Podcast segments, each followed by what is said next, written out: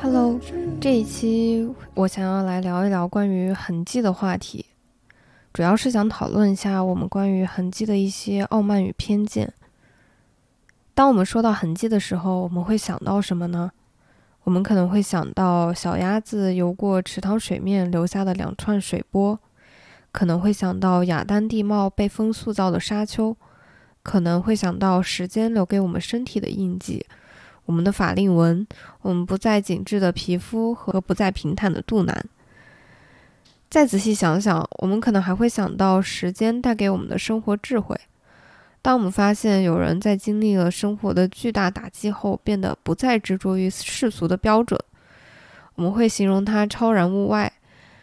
当我们发现有人在面对现实的考验中依然执着于理想，我们会形容他带着褒义的偏执。而让我觉得有些拧巴的地方在于，我们常常带着客观欣赏的眼光去看待那些自然的痕迹，带着赞赏的目光去看待时间留在我们脑海中睿智的痕迹，而常常带着极端的目光去看待时间留在我们身体上的痕迹。这一期其实灵感也来自于最近某书上很火的张小慧的直播。她现在已经六十岁，但是对自己状态的管理可以说年轻二十岁也毫不为过。以及味儿王的设计师王薇薇，她今年七十三岁，拥有看不出年龄的身材和与我们脑海中与她年龄相匹配的，反而有很多皱纹和痕迹的脸。首先，我想要声明的是，这一期并非想要讨论关于美的定义，在我看来，它们都是美的。甚至我想说，每一个人的每一种状态其实都是很美的。只有把只有我们把美的标准多样化，我们才能真正放下我们对于自我的审视和他人评价的在意。同时，我也并非想要讨论他们对于自身容貌痕迹的态度，而是想要通过他们出现在公众视野里，让我们看到的我们自己内心真实而又割裂的态度。其实刚才我的举例中也对不同的痕迹做了一个粗浅的分类，这里想要针对每一种痕迹做一个仔细的讨论。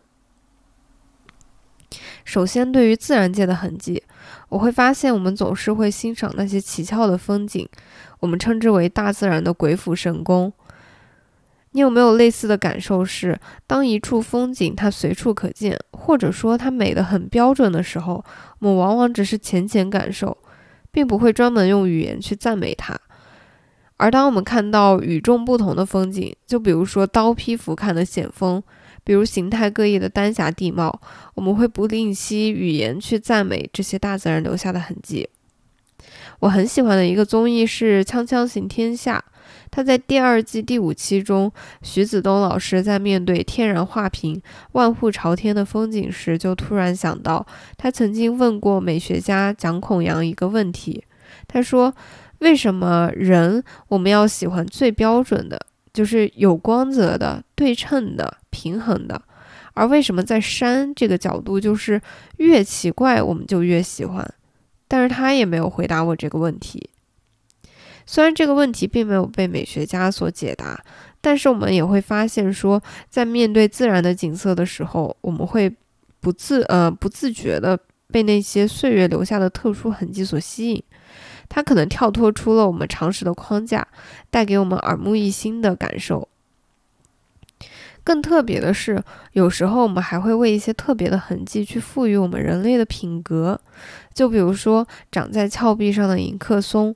在自然的选择下，它一侧枝桠伸出，如人伸出一只臂膀欢迎远道而来的客人；另一只手优雅地斜插在裤兜里，雍容大度，姿态优美。这是我在百度百科上找到的描述。可以看到，我们已经对这种特殊的痕迹做了拟人化，人为的为其赋予了人类特有的一些品质。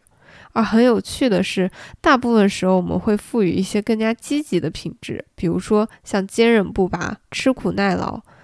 仔细想了很久，好像除了在一些特殊语境或者宗教信仰下，我们一般也会抱有敬畏的心态去面对一些自然灾害的遗迹，而并非去赋予一些邪恶的或者负面的人类特性。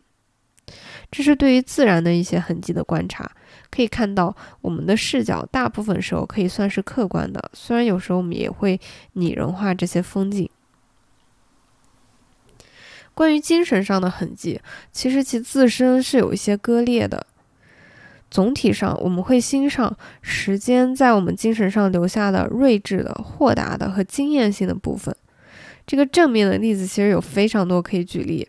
就比如说像我们熟知的苏东坡，他因乌台诗案遭人构陷，丧父丧母丧妻，被贬黄州，没有俸禄。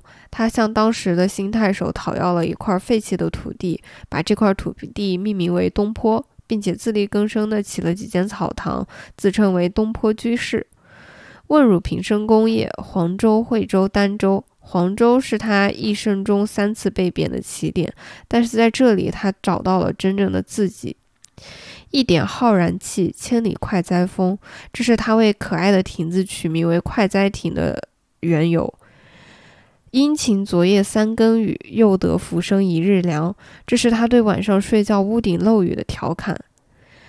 历经荣辱祸福，穷达得失。回首向来萧瑟处，也无风雨也无晴。这些生平为什么我们直到今天仍然一遍一遍重复？是因为他的精神超出了我们对于一个普通灵魂的想象。时间挫折在他的精神上留下的痕迹，非但不是消沉的、静默的，反而是豁达的、释然的、怡然自乐的。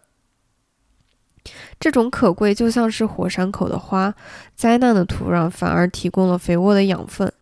这也让我想到一个题外话：之前看到一个说法是，为什么在信息爆炸、带宽资源极度丰富的当下，读书仍然是最高效的输入来源之一？其中一个原因就是文字输入的带宽其实跟人脑处理信息的速率是匹配的。另外一个原因是，即使科技、环境、社会已经全然不同，但是人性的变化却是格外的缓慢。我们在遇到人生的各种考验时做出的人性的选择，往往是相似的。这也会让我们在阅读时产生与对话、呃与作者对话的感觉。也正因为如此，当我们阅读苏东坡，我们会预设这些变故。在发生在我们身上时，带给我们精神上的打击和遗留在我们精神和肉体上的痕迹，这也是为什么我们会诧异于他在面对这些人生变故时的坦坦呃坦然了。这份特别的痕迹，就像是万户朝天的独特奇观。而我想要提醒的是，请留意我们当下的这份钦佩。与此同时，这个世界上还有另外一面。当我们执着于心中的执念，或是无法释怀一些痛苦的记忆，我们很容易就会陷入另外一种极端，也可以说是另外一种打引号解脱的方式。这就是我们常说的疯癫，这也是一种非常典型的精神的痕迹。而我们的语境下，好像会对此下一个医学上的判断。当我们身边有人被下了这样的医学诊断后，我们就会急于去治愈，想要把他们赶紧拉回到真实的现实中。与此同时，我们又会常常避讳谈及，仿佛这是一件并不光彩的事情。在我很小的时候，我隐约记得有一次，我爸带我回老家去看望一个疯了的远房亲戚。记忆中，我们翻过一座小山，在村子里绕来绕去很久才到达目的地，而那个亲戚被关在离人群很远的一个空旷的屋子还是棚子里。大家互相寒暄，默契地去回避这已成定局、可悲又带着一点晦气的事实。这是我第一次近距离的感受。小时候懵懂中，只觉得被关在屋子里一定非常无聊，带着一点同情，又带着一点好奇。但我现在再次回忆起，可悲中又带着一丝的理解。我觉得人的精神，它就好像是一根弹簧，我们钦佩于那些弹性高于平均水准的人。他们仿佛总能处理好自己的情绪，可以过滤掉所有负面的痕迹，而我们大部分人都在一个说大不大、说小不小的范围内，承受着自己人生带来的幸福与痛苦。我们好像是可以向上兼容，去想象、去理解那些正面的例子，可我们好像并不是很能理解，当痛苦甚至或是说幸福超出了这个范围，这根弹簧它是会失去弹性或者断开的。我们过去甚至会去指责说，都是心理承受能力太差，怎么这么点儿压力就受不了？当然我知道这种情况现在已经好了太多，我们大家也越来越意识到人精神的脆弱性。但这里还是想要声明说，我这里其实没有任何批判的意思，可能下面说的论点也会显得不够成熟。我有时候就会在好奇说，我们避而不谈的究竟是什么？我们在指责的又究究竟是什么？是说我们通过疯癫这一方式的回避方式太过于像是一个逃兵吗？是否这种指责也可以理解为是一种？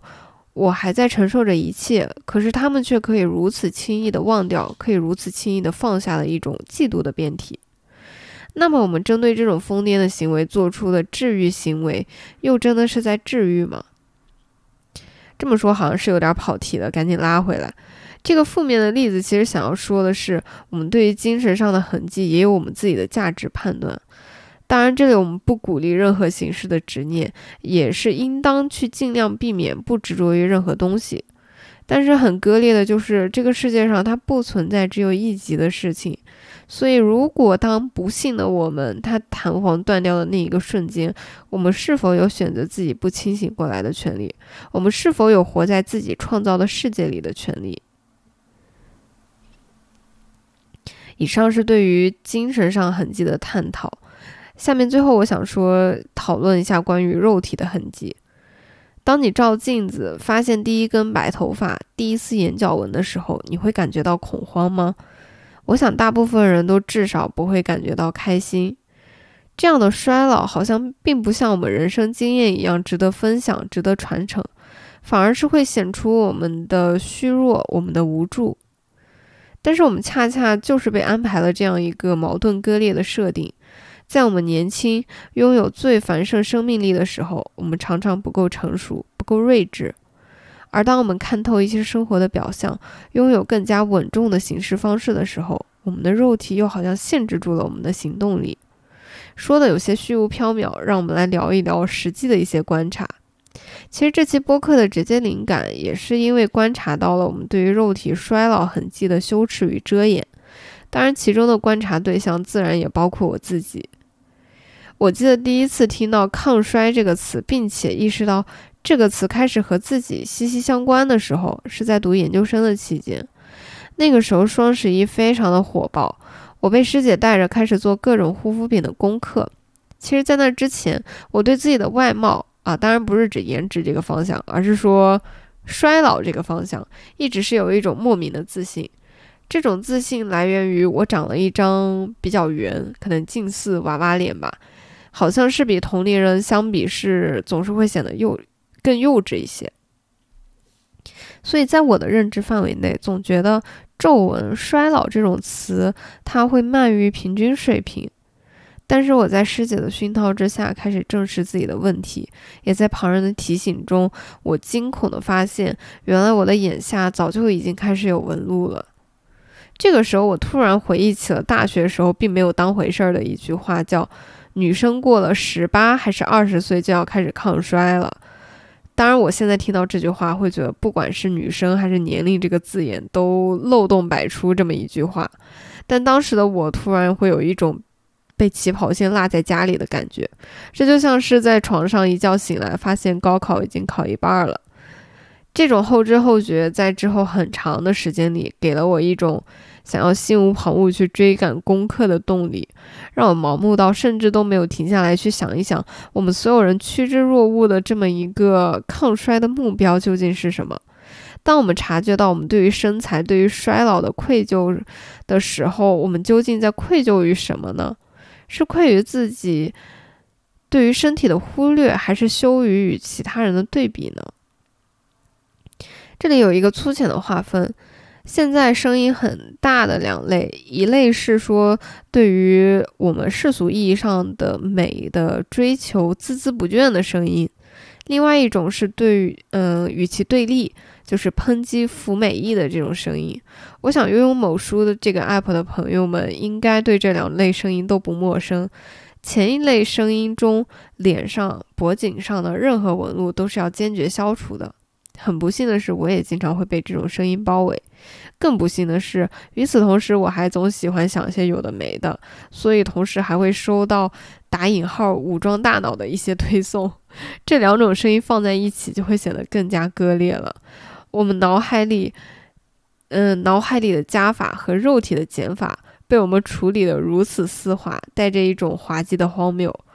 而后一种抨击福美役的声音的出现，其实也并不让人惊讶。正如上一期播客提到的，这个世界上二元对立的事物总是会成对出现，同时存在的，他们互相映照，互相抱守傲慢与偏见。嗯，这里强行点一下题，毕竟是我好不容易取的。我其实也说不清楚到底是什么样的契机让我开始觉得这有些不对劲，我开始变得可以去欣赏自己身体上的一些变化。我也不太想把它定义为我认为的对于美的多样化的定义。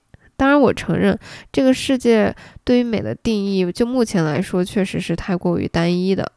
不过，我更想把我的这种变化称之为对于生命力的向往。我们身上的每一点痕迹都是我们的经历留下的。就比如说，我研究生无数个加班后的疲态，它可能潜移默化的真的改变了我看待很多事情的眼神。但是这也正是这种经历，它赋予我的我曾经用力活着的一个证明。当然，我也有追求皮肤紧致、看起来更加活力年轻的自由，这完全是两件毫不冲突的事情。我也想到我很喜欢的一个小说，它可以算是我的精神镇静剂。虽然没有很深厚的利益和语言功底，但是在我每次心情不好的时候，随手翻翻就可以获得快乐。它是一个动漫的同人小说，改编的是富坚的《全职猎人》。我很喜欢里面西索的形象，他被塑造成一个略带反派的，呃，游戏人间的这么一个形象。他会用自己的方式，嗯，当然也是令主角吐血的方式来激励主角振作，因为在他看来，没有生命力的灵魂就像是一颗烂掉的果子。我很喜欢这个描述。我们的生命力显现在肉体上的所有痕迹，我们都应当抱有着积极的态度去面对，至少不应该为此感到羞愧。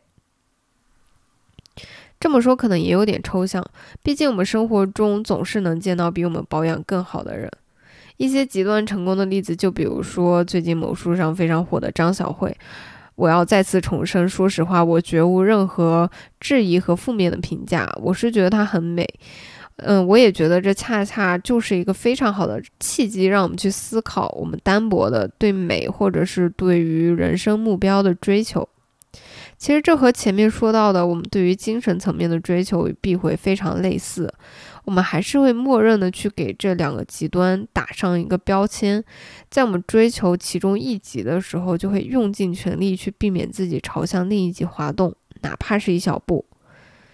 因此，我们会慢慢发现，这个世界上的声音变得越来越统一，游戏的规则也变得越来越简单，越来越单一，而所有人都会被裹挟在这一个拥挤的赛道上奔跑。我们连脸上的表情都变得如此相似。我是个人是觉得，现在社交媒体上逐渐同质化的信息，很大程度上和我们今天探讨的对于不同维度的傲慢与偏见是相关的。正是由于我们对于这些痕迹，或者我更愿意称之为不同维度下的经验，它有着一些刻板的定义。